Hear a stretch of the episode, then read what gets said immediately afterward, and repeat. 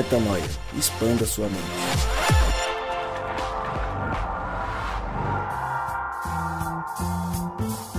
Sim, sim, sim, ou ho, ho, ho, está no ar mais um podcast Metanoia. Hoje, dia 24 do 12, lançamos qual podcast? O 224, obviamente, para falar do Natal. E como eu sempre digo, meu nome não é Papai Noel, meu nome é Lucas Vilches e nós estamos juntos nessa caminhada. Lembrando você que toda terça-feira, ano após ano, Natal após Natal, Ano Novo após Ano Novo, nós estamos aqui lançando episódios novos e você acessa tudo que fazemos lá no nosso site portalmetanoia.com.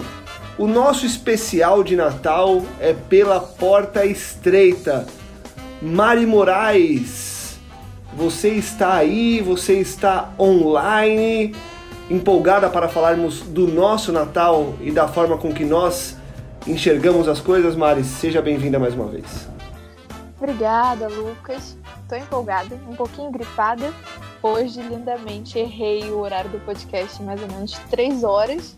Já Pra quem não entendeu, eu não tô no Brasil, e enfim, estava eu pleníssimo no horário da gravação, esperando os meninos, ninguém apareceu, eu me dei conta de que eu esqueci que o fuso horário existe, mas persisti aqui firmemente porque a alegria de falar com vocês é muito grande. E aí, Rodrigão, você tá feliz, tá na paz, preparado para essa fase do ano em que a gente dá aquela exagerada na comida, ou você vai pegar leve dessa vez? Essa pergunta me expõe um pouco, viu, Lucas? Porque agora eu tenho que ser sincero na resposta. Olha, eu espero sinceramente que, como todo Natal aqui, minha família coma muito bem, mas, mas que não seja exagerado em nenhum aspecto. Mas eu tô feliz Nossa de estar senhora com vocês. da aqui. rabanada. Não, rabanada não pode fazer porque eu tenho um vício terrível em rabanada. Se eu começar a comer rabanada, eu vou acabar só em 2027. Então não pode comer rabanada no Natal pra mim. É, uma- é um. Vai despertar meu lado vici- vicioso demais. Mas eu estou muito feliz. Hoje é, é véspera de Natal, a gente é, tá aqui reunido para falar sobre algo muito legal que, que sensibiliza muito o coração da gente. É uma fase muito gostosa é, em vários lugares do mundo, onde a gente está mais sensível um pouco para as questões de família, mais sensível para as questões é, de justiça do mundo, mais sensível em relação a várias coisas. E um excelente momento para a gente falar do personagem principal desse dia tão especial para você que escuta a gente e para a gente aqui da mesa do podcast Metanoia também. Legal demais, Rô, legal demais, Mari. Já começamos em alto astral, clima bom. E para você que deu play no nosso podcast, muito provavelmente você, ao ver o nome do nosso podcast, imaginou, ou talvez desejou, ou só pressupôs que nós falaríamos é, sobre o Porta dos Fundos. Se você não pensou sobre isso, que bom, você não será frustrado. Agora, se você imaginou que hoje o podcast seria para falar sobre a nossa posição frente a essa afronta ao evangelho, a esses caras que fazem piada com o santo e ah, meu Deus do céu, você está enganado. Não falaremos sobre isso, afinal de contas, temos coisas muito mais importantes para fazer é, e para falar. Talvez isso já diga muito sobre a nossa posição a respeito do tema. E se você quer saber como a gente pensa, "Bom, mas eu queria saber o que que o Metanoia pensa, você pode entrar no nosso Instagram ou no Instagram do Rodrigo Maciel. No nosso Instagram vai estar mais recente a publicação. Do Rodrigo Maciel faz alguns dias que ele publicou um texto. E vamos jogar também no nosso blog. E esse texto vai ser o nosso editorial, o nosso nossa posição a respeito do tema e o que está escrito ali, um texto belíssimo escrito pelo Rodrigo Maciel, é, já mostra o que nós pensamos sobre o tema e o que qual a maneira com que a gente enxerga esse tipo de entre aspas polêmica. Mas, como você já deve ter percebido, é, o nosso foco aqui é outro. E a gente quer falar de verdade daquilo que nos faz crescer, que é o próprio Cristo. E chegamos na época em que nós refletimos diretamente sobre o tema. Não que a gente não pense sobre isso nos outros 11 meses do ano, mas quando a gente entra em dezembro, entra nessa fase do ano, a gente passa a forçar, entre aspas, uma reflexão a respeito do Cristo, a respeito de Deus, a respeito de quem nós somos, a respeito do nascimento do eterno e principalmente do nascimento do Eterno em nós. Mesmo muitos especialistas dizendo que não teria sido nessa época do ano que Jesus nasceu. Isso também não nos importa. O que importa é que ele nasceu em algum dia do ano, que ele veio à Terra e que culturalmente nós paramos nessa época do ano para fazer esse tipo de reflexão e cá estamos nós três. Mandar um abraço para o Gabriel Zambianco que não está conosco. Ele já está comendo, na verdade ele comeu quatro chocotones ontem, ele me mandou, teve um problema intestinal e não pôde estar com a gente. Então, só retomando aqui, nós nos reunimos para falar justamente sobre o Cristo, o nascimento dele e o que ele significa em nossas vidas. Rodrigo Maciel, é, você escreveu um texto belíssimo sobre uma reflexão do Porta dos Fundos e como a gente combinou que não entraria nesse tema, é, não vou te perguntar sobre isso, afinal de contas as pessoas podem te mandar directs pelo Instagram para te perguntar sobre o texto que você escreveu. Aqui eu queria te perguntar o seguinte: qual que é a primeira reflexão que você faz quando você para na tua casa e lembra assim, uau, tá chegando o Natal, é a data que nós culturalmente celebramos o nascimento do Cristo. Você para para pensar em que nessa fase? Bom, primeiro de tudo, eu quero dizer que quando a gente está falando que o especial de Natal do Metanoia é pela porta estreita, é, eu, tô, eu tô crendo de que a porta estreita é o próprio Cristo, como diz em João 10, João, no Evangelho de João, capítulo 10, versículo 9, que Jesus é a porta por onde passam as ovelhas. Ele é a porta estreita, ele é o jeito de ir, ele é o caminho, a verdade, a vida. E quando a gente fala que esse especial de Natal do Metanoia é pela porta estreita, é porque esse Cristo é tão relevante para nós, é tão significativo para nós. Não é somente uma expectativa do nosso coração, não é somente alguém em quem a gente quer ter é, junto com a gente para caminhar é, durante nossa existência humana aqui, também por toda a eternidade, mas é também alguém que a gente quer dentro de nós e a gente tem o privilégio de experimentar dentro de nós e que muda a nossa vida. Eu, quando chega nessa fase de Natal agora, em especial esse ano, eu tenho pensado muito sobre é, esse Cristo que nasceu em mim, sabe? Em geral, o mundo todo está comemorando agora o nascimento de Jesus. E sim, já falamos aqui sobre as controvérsias nos outros especiais de Natal que o, que o Metanoia fez. A gente já falou sobre as controvérsias de data e etc., que não vêm é, em questão agora, que não estão em jogo, mas hoje em especial no meu coração está é, brilhando muito forte esse nascimento do Cristo em mim, que cada dia tem se fortalecido mais, assim, tem, tem, tem me, tra é, me trazido muita paz é, em todos os sentidos, eliminado meu medo, minha ansiedade, minha angústia, a minha, a minha tristeza e me dado um sentido, um propósito de vida, me tirado da superficialidade, me jogado para águas mais profundas. Então, comemorar o Natal é não somente comemorar o nascimento de Jesus e a vida dele aqui como referência para nós, mas é também comemorar o nascimento de Jesus em mim, na minha vida. E também o nascimento de Jesus na vida de tantas pessoas com quem eu tive o privilégio de caminhar ao longo desse ano que passou, de 2019. Então, hoje é um, é um, é um dia de especial reflexão para a gente. Normalmente a gente está reunido com a família mais próxima, a família imediata, vamos dizer assim, que é a família, o círculo fa familiar mais próximo, que normalmente é com quem a gente vive dentro da mesma casa. É, normalmente a gente vai passar junto com essas pessoas, é, mas como uma amostra, né, como uma pequena amostra significativa de uma família espiritual muito maior família espiritual de Cristos, né? Espalhados por aí que a gente tem o privilégio. Tanto aqui a família Maciel, quanto a família Moraes aí da Mari, a família Wilches e também a família Metanoia que assiste, que ouve a gente toda semana e que tem acompanhado a gente desde o primeiro podcast, há quatro anos e pouco atrás, e agora no 224, no dia 24 de dezembro de 2019, a gente poder falar mais uma vez dessa, dessa centralidade que é o podcast também, que está sempre apontando para o Cristo, porque ele é a relevância do mundo, ele é a luz do mundo, ele é o príncipe da paz. Então não tem como não pensar nisso nessa, nessa fase é, tão sensível é, culturalmente para esse ano aqui de 2019. E você, Mari, pensa na mesma linha do Rô? É, quais outras reflexões você faz quando a gente chega nessa fase do ano?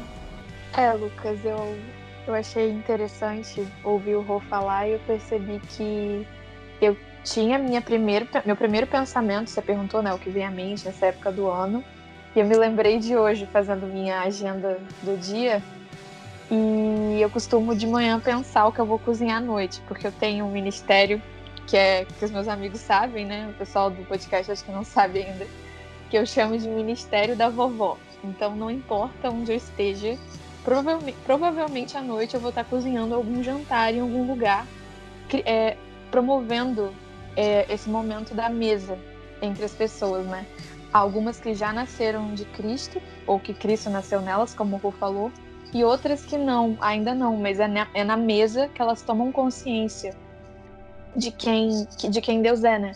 Porque eu, eu acho que o jeito que Cristo falou para que, que as pessoas iriam distinguir que nós somos discípulos dele é na forma como nós amamos uns aos outros. Então, nesse mundo que tem tanta informação, tanta confusão e todo mundo quer saber como discernir quem é Deus e tal, eu acho que a mesa é o lugar perfeito para as pessoas testificarem de quem nós somos discípulos, porque na forma como a gente serve uns aos outros, se ama, dá risada, enfim. Então, todas as noites eu faço esse momento da mesa no Ministério da Vovó. E então, para mim, hoje eu, eu sentei e falei: nossa, amanhã é dia 24 e eu tenho um. Vou passar o Natal na casa de uma velhinha cabo-verdiana. e aí eu tava pensando: hum, o que eu vou fazer pro jantar amanhã? É só mais uma mesa no, no meu âmbito prático. Porque eu penso, porque eu já vivo um Natal quase todos os dias, esse momento da família de repartir o pão. E enquanto o Rô falava, além dessa reflexão bem prática, eu fiquei até um pouco emocionada aqui, porque eu me lembrei que no, o, eu participei do Metanoia, uma das primeiras vezes foi no especial de Natal do ano passado. E naquele episódio eu estava comemorando muito, porque estava muito recente a minha, a minha sensação de ter um Natal em que eu estivesse em paz, depois de muitos anos, entendeu? Era uma, era uma época muito triste para mim porque não, por mais que eu tivesse uma família estruturada e bastante comida, eu ficava muito, muito chateada, porque eu, como militante, né, que, que era, porque tinha muita gente que não tinha família, não tinha comida, não tinha dinheiro para comprar presente, se sentia frustrada. E era uma época muito que, eu, que, me, que me irritava, na verdade, em muitos aspectos.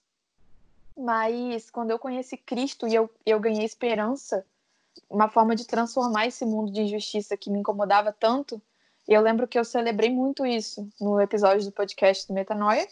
E um ano depois, é um motivo assim de imensa alegria para mim ter as minhas convicções 50 vezes mais amplificadas e tá permanecendo nessa missão e crendo e tendo essa esperança cada vez mais, enfim, maximizada e com tanta gente aí que eu conheci nesse ano e, e que eu vi Cristo nascer. Então, é isso, minha visão é essa. Legal. Quando a gente fala do nascimento de Cristo, a gente poderia ir para a linha histórica, a gente poderia ir para a parte profética do nascimento do Cristo e tudo mais, e o que isso significa profeticamente. Mas, como a gente falou no começo, e vocês já trouxeram essa visão, a gente quer pensar na parte prática do nosso dia a dia, né?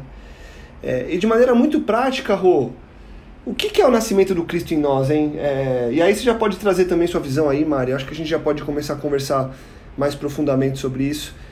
O que significa quando a gente diz o seguinte: Cristo nasce em nós e ele nasce todo dia, a misericórdia dele se renova, enfim. O que, que, que, é esse Cristo em mim agora? E, e, que, e pensando nessa reflexão, é, o que, que isso vai, vai, vai causar na minha, na minha rotina, hein? Bom, eu entendo que na prática o, o nascimento de Jesus em nós acontece muito semelhante ao processo que Jesus conversa com Nicodemos. É, ele Nicodemos ele vai perguntar sobre a vida eterna, vai perguntar o que ele precisa fazer, né, para poder entrar nessa nova vida. É, mal sabia ele, mas quando ele diz entrar na vida eterna, seria entrar no Cristo, porque Cristo é a vida eterna, né? Cristo é a vida que transcende o tempo. Então, ele, ele dá uma resposta para Nicodemos, dizendo, Nicodemos, você precisa nascer de novo. Porque os aqueles que são nascidos de Deus são como espírito, que você não sabe nem de onde vem, nem para onde vai. É, porque ele é eterno, ele não está limitado ao tempo, né? ele não está limitado às, às, à corporeidade das coisas. Então, é, nascer de Cristo, para mim, significa esse novo nascimento que Jesus propôs a Nicodemos, onde agora não é mais eu quem vivo, não é mais o Rodrigo e todas as suas necessidades, carências, desejos, mas é o Cristo que nascendo em mim agora, ele refaz todas as coisas, ele faz novas todas as coisas, ele, ele muda o meu querer, ele muda não somente o meu efetuar, ele, ele, ele muda o meu desejo, ele muda a minha vontade, ele muda as minhas prioridades, ele muda a minha vida é, de forma tão significativa que agora as minhas prioridades são as prioridades dele. É, aquilo com que Jesus está gastando tempo nesse momento, onde ele está empenhado, é onde eu estou empenhado.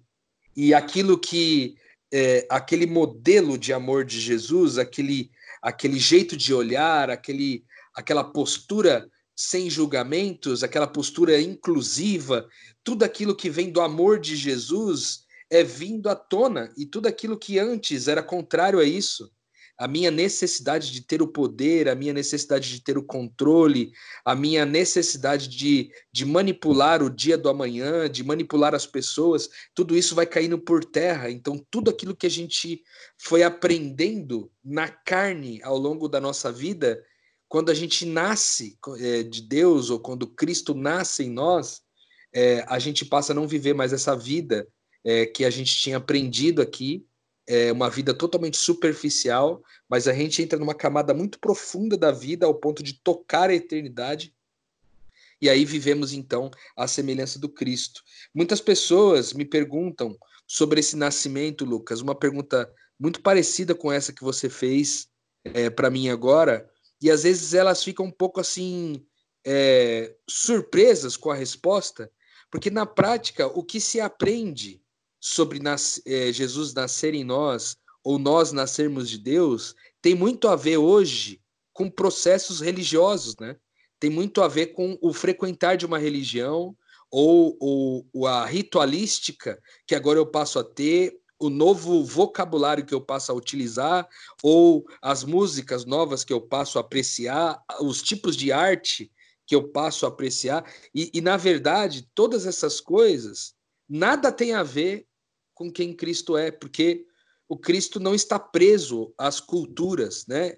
Ele pode, uma vez nascer, uma vez tendo ele nascido em mim, é, eu posso ser um brasileiro, ou posso ser um alemão, eu posso ser um iraniano, posso ser um chinês, mas todos aqueles princípios, aqueles valores espirituais eternos, é, eles são manifestos independente da localização geográfica e da cultura onde a gente está.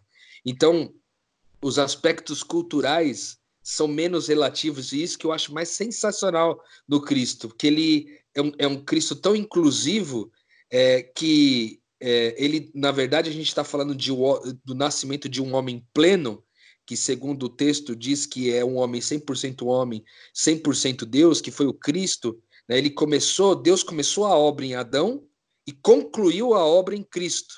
E quando ele conclui a obra em Cristo, diz assim, ó, esse é o modelo de ser humano que eu criei uh, para participar de quem eu sou nesse mundo aqui. Então, essa declaração transcende qualquer barreira cultural ou qualquer é, barreira ritualística ou qualquer barreira institucional, porque ela é uma transformação de dentro para fora e não de fora para dentro. Você vê, Nicodemos era um religioso sensacional, um mestre da lei, um cara conhecido pelo povo por conhecer de A a Z o que o texto sagrado dizia, mas ele não havia nascido de Deus. E enquanto não nasceu de Deus, não experimentou a vida eterna, que é o que Cristo havia proposto para ele.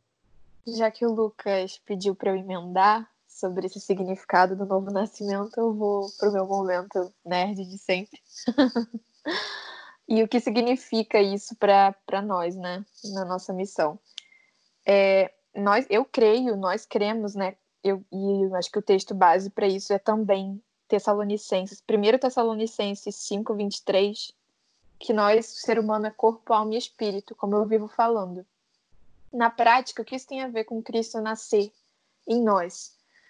Eu creio que nós temos o corpo, né, a matéria, a alma, que é a nossa mente, nosso intelecto, psique, como a psicologia fala, a palavra psicologia significa ciência da alma. Para mim, é esse pensamento, esses, é, enfim, essas conexões mentais.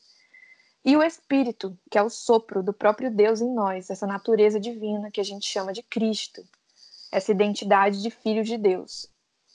Nós vivemos uma vida na ignorância em que a gente é dominado pelo nosso corpo e pela nossa alma, pelas nossas carências físicas e afetivas. O que é Cristo nascer em mim? É quando eu tenho conhecimento dessa identidade, dessa natureza divina que foi colocada em todo ser humano, feito à imagem e semelhança de Deus, e eu não sou mais dominado pelo meu corpo e pela minha alma. Eu tenho uma natureza espiritual que é proclamada através do meu corpo e da minha alma. Isso significa que eu sou, a partir de agora, todos os meus comportamentos são perfeitos?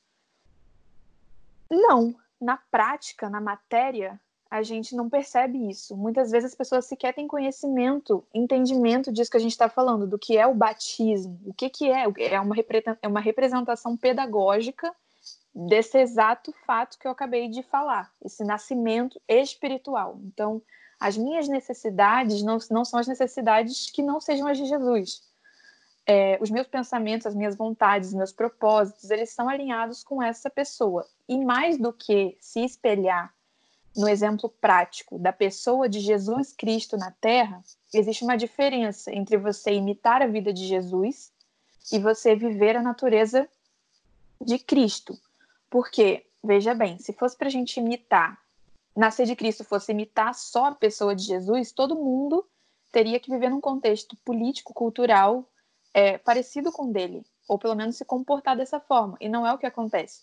Mas Jesus veio proclamar a natureza do Cristo. Ele é o Cristo perfeito, que é o quê? Uma pessoa que vive para amar, para se entregar, para ser sacrifício, oferta e entrega na vida de seus irmãos.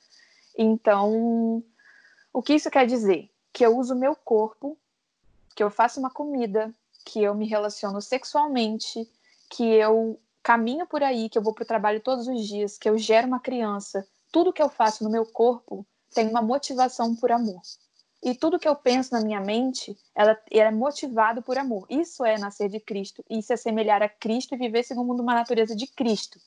Jesus ele nos dá uma orientação pedagógica, enfim, de como colocar isso em prática para várias coisas, né? E ele é uma referência não só para o cristianismo, mas para todas as religiões no mundo. Então, chegando, já que eu expliquei a parte teórica, na prática, como isso funciona? Eu via, enfrentava com o Rô, isso a gente conversou numa viagem, né, no carro, não lembro. Tinha galera, e aí, às vezes, a gente tinha umas. A gente super se empenhava em abrir mão de um monte de coisa pelo reino, e todo mundo vocês acompanham aqui nossa vida. Mas tinha algumas coisinhas que a gente se acomodava e falava, tipo assim, é, isso aí Deus está trabalhando, isso aí Deus está fazendo, porque na verdade a gente ocultava algumas coisas que a gente não queria mexer. Exemplo, por exemplo, eu tinha essa sensibilidade com, com aves, e isso parece uma coisa quase ridícula, gente. Mas isso acabava gerando problema. Por exemplo, se algum amigo imitasse uma ave, eu ficava profundamente magoada.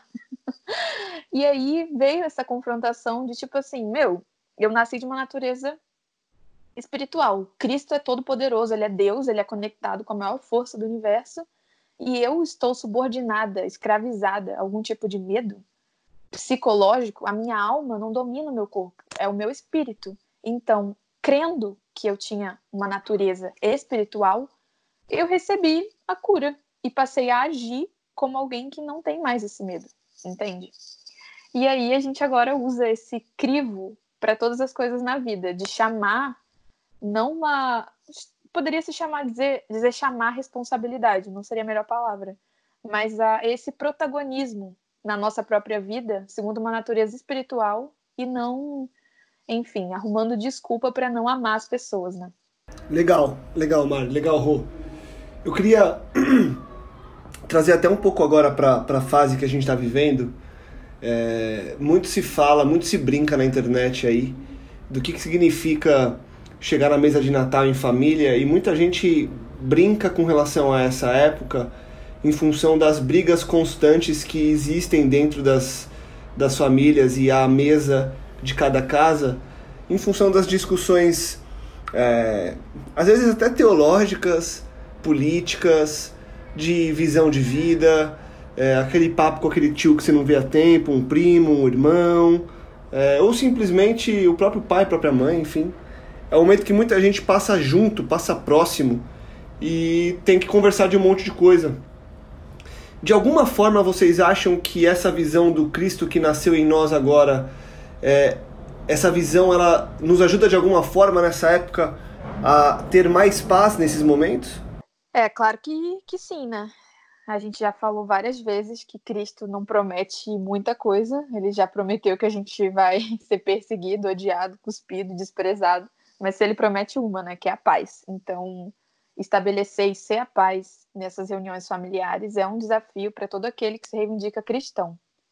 E eu vejo uma polaridade assim nesse momento, tem e falando assim de gente que que se reivindica cristão mesmo, muitas vezes cai nessas escorregadias, nessas escorregadas, que são, eu acho que tem muita gente que começa a brigar por questões questões certas, né? Muitas vezes a gente tem uma, uma razão teológica de de, mas é, às vezes a gente entra em discussões para defender Deus quando não é necessário, e ele mesmo não, não faz essa questão disso. E, e, eu acho que esse é o momento, inclusive, de aplicar o crivo, de, de perceber que Jesus ele não falava nada além do que gerava vida. Ele era um cara mestre em, em silenciar, ocultar informação quando as, ou, ou ele falava que as pessoas não entenderiam, por isso ele não podia explicar aquilo agora, ou ele falava em parábolas para selecionar o entendimento, mas saber ser um seguidor de Cristo nesse momento é, é também silenciar em, em discussões que não levam a nada, como a Paulo e vários outros, enfim, apóstolos aconselham várias, várias vezes. E eu também tenho que puxar o, a orelha dos tios, que muitas vezes estão com a gente na igreja, mas rapaz, vou te falar que eu tô vendo que existe, isso é um problema mais sério do que eu imaginava. É uma mania que os tios têm de fazer bullying, meu.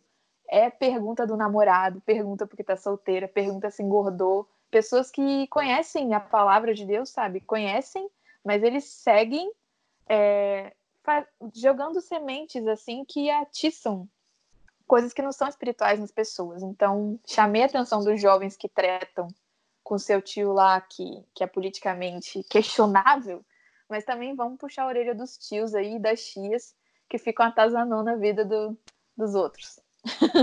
isso, também, isso também não é coerente com a natureza espiritual de Cristo. Cara, eu gosto de pensar no seguinte: é, primeiro, tentando explicar um pouquinho melhor essa questão do crivo do Cristo, talvez com outras palavras aí, é, em relação ao que a Mari acabou de dizer. Quando a gente chama de crivo do Cristo, é uma palavra que a gente deu por nossa própria conta aqui. É, você pode mudar essa palavra, de chamar de outra coisa, mas é algo que fez sentido para nós aqui que na verdade é o que? A gente sempre tem falado aqui no podcast sobre a gente é, é, ter essa identidade né, de ser Cristo, né, de ser como um pequeno Cristo, de viver como Cristo na sua, no seu sentido mais ontológico, no seu sentido mais raiz. É, e normalmente quando a gente pensa nisso, a gente pensa em aspectos subjetivos, aspectos que são holísticos demais. Então, assim, a minha identidade em relação a amar, a perdoar, a entregar, a ofertar, que tudo isso é verdade também e é muito importante, mas é, esse crivo do Cristo, ou seja, é, ele essa ele aponta para o que nós cremos em relação a aspectos muito pequenos do nosso dia a dia. E aí, respondendo tua pergunta, Lucas, que aspectos são pequenos do nosso dia a dia nessa fase de Natal e de Ano Novo? É, a gente vai se reunir com familiares, a gente às vezes está numa casa de praia, na casa do interior, e a gente vai ter um trajeto para chegar até lá. É, nesse trajeto começa com pequenas coisas. Nesse trajeto tem um único som no carro e todo mundo quer ouvir. É, quem que vai pô, exigir o meu direito de ouvir a minha música? É, Cristo exigiria? Uma coisa bem pequena, sabe assim? se Cristo não ele não tem a necessidade de ouvir determinada música em determinada hora, é, eu também não tenho. Então esse crivo Cristo traz para nós a crença. É, é, a gente não age mais segundo as nossas características é, ou as nossas é, limitações, mas a gente, a gente age baseado na crença do Cristo que supera as nossas limitações. Então, por exemplo, eu chego, aí fomos daqui para lá, e aí tem esse problema de, de do, do som no carro. Tem o lance de conversar com as pessoas. Pô, eu quero me privar desse momento, eu não quero conversar com ninguém, eu quero ficar calado. É, pô, você pode ficar calado? Você pode, mas é, você tem feito isso esse tempo todo, viajado, calado no carro, porque talvez você tenha problemas com algumas pessoas que estão ali, é, que estão indo na viagem com você, talvez coisas não resolvidas.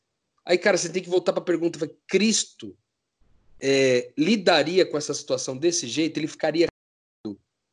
Como Cristo agiria, né? E, então, isso é o que eu sou. Então, eu ajo baseado no que eu sou. Aí, pronto, chegamos no lugar. Aí tem toda uma questão logística, né? De limpeza do lugar, uma questão logística de tipo de, da alimentação, de, de disponibilizar o alimento para todo mundo, é, de, de separar os presentes, enfim. Em cada um desses pormenores, você fazer essa pergunta, falar, cara, Cristo seria o que nisso? Por exemplo, tem uma pessoa só cozinhando. Cristo seria alguém que fica sentado ou alguém que se oferece para ajudar e participa e colabora com essas circunstâncias de, de cozinhar o alimento ali. Então, parece uma coisa meio clichê e às vezes até meio infantil, é, mas é, é muito especial a gente olhar para isso desse jeito. Porque, em geral, o que, que a gente faz? A gente olha para as nossas limitações e fala assim: é verdade, Cristo serviria mesmo, Cristo ajudaria. Eu acho que Cristo se ofereceria para ajudar a cozinhar. Só que, cara, eu não gosto de cozinhar, entendeu? Eu nunca fui bom de cozinhar, tipo, eu não gosto de, de de ficar perto do fogo, eu não gosto de molhar a mão é, é, na água, eu não é, na água fria, eu não gosto de ficar cortando cebola, sabe assim? Então a gente fica colocando desculpas para é, expressando as nossas limitações, quando a gente poderia é, chamar a existência do Cristo em nós e crendo que nós somos quem Ele é, agir de acordo com o Cristo agiria, entendeu? Então eu acho que tem um pouco disso para essa fase é, do Natal. Pô, você citou das questões das brigas familiares, né? No especial do Metanoia de Natal do ano passado, a gente falou muito sobre isso, assim, porque era muito é, era muito recente essa história das brigas por questões políticas, por ideologias políticas e tal dentro das famílias, e que havia separado muitas famílias, principalmente no final de ano, etc. E dessa vez pode não ter sido diferente, pode ser que passou o ano inteiro e você não conseguiu se acertar com alguns tios, com alguns primos, etc., por causa dessas questões políticas. E aí eu, eu quero de novo te provocar nessa, nessa perspectiva da, do crivo do Cristo, que é o seguinte: Cristo ele gastaria tempo, ele, ele dedicaria tempo de vida para discutir questões ideológicas, políticas, ou ele estaria melhor empenhado nas relações, em fortalecer as relações, em fortalecer os laços, em, em ser uma referência de vida em ser uma referência de amor, de perdão, de respeito, é, de tolerância, sabe assim? Então, é, e é muito louco que, é, conforme eu vinha falando com a Mari sobre isso, é, sobre esse lance do crivo do Cristo, é porque quando a gente já nasceu de Deus, esse crivo, ele raramente ele, ele, ele fica em discordância entre duas pessoas que nasceram de Deus, entendeu? Raramente porque as duas pessoas movidas pelo mesmo espírito normalmente vão discernir a mesma coisa a respeito do que a gente está falando. Agora, pode ser que na tua família tenha alguém que não tenha nascido de Deus, e aí é melhor ainda a oportunidade que você tem de você demonstrar um exemplo de tolerância, de receptividade, de amor, de perdão, de cara, de ser o primeiro a dar um beijo. Sabe aquela pessoa que você não fala da tua família? Vai lá, cara, dá um beijo nele. Às vezes ele fez uma coisa muito ruim para você. Cara, você chega e diz assim, cara, eu senti sua falta esse ano, sabe? Você fez falta para mim, você é importante para mim, porque Cristo diria essas coisas. Entendeu? Eu acho que então a gente tem que é, assumir essa identidade é, e, e, assumindo essa identidade nesse privilégio, né? Não que a gente tenha aqui, como eu havia dito, mas corrigindo, nesse privilégio, né, de assumir essa identidade, a gente pode se surpreender com o que o amor pode fazer, constrangendo as pessoas é, para o amor, né? É, eu só preciso acrescentar duas coisinhas, porque o Rô já explicou muito bem algumas coisas que faltavam. É, a primeira, acho que a primeira coisa é do que isso, porque isso se refere, se difere, porque isso se difere de qualquer programação neurolinguística, tipo, isso já é abordado por vários coaches assim, não, eu não tenho medo de aves ou sim, eu sou capaz de fazer uma comida se eu quiser. Isso já é amplamente divulgado em métodos. Só que aqui a gente está falando de uma questão espiritual e não cerebral. Eu creio que um homem veio ao mundo dois mil anos atrás, morreu e ressuscitou. Então, eu sou capaz de crer nesse mesmo Deus que habita em mim e por uma força maior, superior e espiritual, essa força comanda e dá sentido, propósito, conclusão, êxito a todo gesto que é feito por amor, a todo gesto que é feito segundo uma natureza coerente com esse espírito. Então, não é que eu estou forçando a barra com o meu próprio cérebro para ser uma pessoa melhor. Isso também tem o seu valor, mas isso é outra coisa. Isso aqui é crer que existe um espírito que comanda os gestos feitos por amor. E a segunda coisa que eu queria acrescentar é que isso aqui também não é aquele, blá blá blá que a sua a sua tia da igreja muitas vezes te falou, que quando você estava indo lá se arrumando para sair com seus amigos, perguntava o que Jesus faria? Jesus estaria no bar, Jesus estaria fazendo isso. Não é sobre criar uma pessoa única, geral, coerente com algum tipo de cosmovisão ou alguma doutrina e jogar acusação na cara dos outros em relação ao comportamento. Esse crivo é de você para você mesmo ele chama a responsabilidade para que você não arrume desculpas para não amar ninguém. Agora, a natureza de Cristo vai se é, representar de formas muito diversas, porque o nosso Deus é um Deus muito criativo. E, e cada pessoa vai expressar essa natureza. A, a concordância ou o crivo, enfim, como o Rô falou, na sua comunidade de fé, as pessoas que caminham com você, que são igreja com você no dia a dia, provavelmente vocês vão estar em um só espírito, como fala o, o, o Paulo, né? E não, não que haja controle de comportamento, mas um, um discernimento, uma meditação espiritual sobre as coisas que a gente pode, enfim, revelar cada vez mais do aspecto de Deus na Terra. Legal. Vocês, vocês, é, eu acho que a gente conseguiria expandir um pouco mais a nossa discussão mas eu queria fazer uma pergunta é, em tom de conclusão, mas fiquem à vontade, obviamente, para trazer outras análises do que a gente está falando. Mas eu queria, de maneira muito prática, continuando o que vocês falaram, é, como começar desligando esse podcast para fazer desse Natal um Natal diferente? Porque a gente falou aí de, é, às vezes, cozinhar, às vezes lavar louça. Vocês acham que é por aí mesmo? Ou existem outras coisas é, mais fáceis ou mais diretas que a gente possa realmente. É, na, na, verdade, o que eu quero propor é o seguinte: se a gente tivesse que dar a mão aqui é, e, e no, no modo popular de fazer as coisas, jurar uns para os outros que nós iríamos tomar uma decisão, que decisão vocês tomariam para começar a fazer desse Natal um Natal diferente? Eu diria que eu vou focar mais nas pessoas e menos nos, nas coisas e nos processos. Olhar, simplificar os processos, simplificar as carências e focar o que eu tenho a entregar para as pessoas. Começa a pensar assim ao seu redor, olhar para cantos que você não olhava, pessoas que você não olhava e pensa o que Deus te deu de especial para que você pudesse entregar. Cara, eu acho que eu se eu tivesse que fazer um compromisso aqui do que, que a gente que a gente faria ao sair daqui e experimentar essa virada de Natal de um dia para o outro, eu diria que eu, eu me comprometeria a, a gastar cada segundo desse dia com as pessoas como se fosse o último segundo que eu tivesse com elas, assim. Tipo, como se eu não tivesse a oportunidade de revê-las novamente é como se eu não se eu não tivesse a condição é, e a oportunidade de falar coisas e de fazer coisas que eu poderia fazer agora. Então, por exemplo, é, o que, que você faria com sua mãe nesse Natal se você tivesse a última, se você fosse o último minuto de você com a tua mãe, o que, que você faria? O que, que você diria? Entendeu?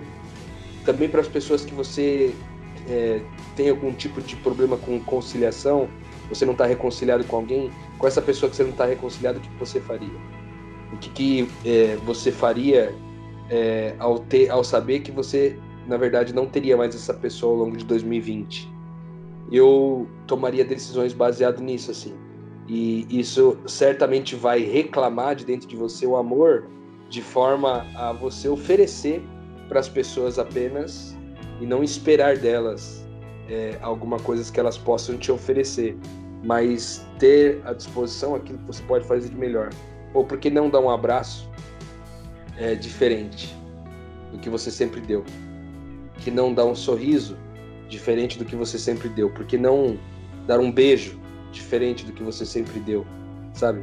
Então eu diria, já que você vai estar com a sua família, com pessoas queridas hoje, cara, dê o seu melhor, sabe?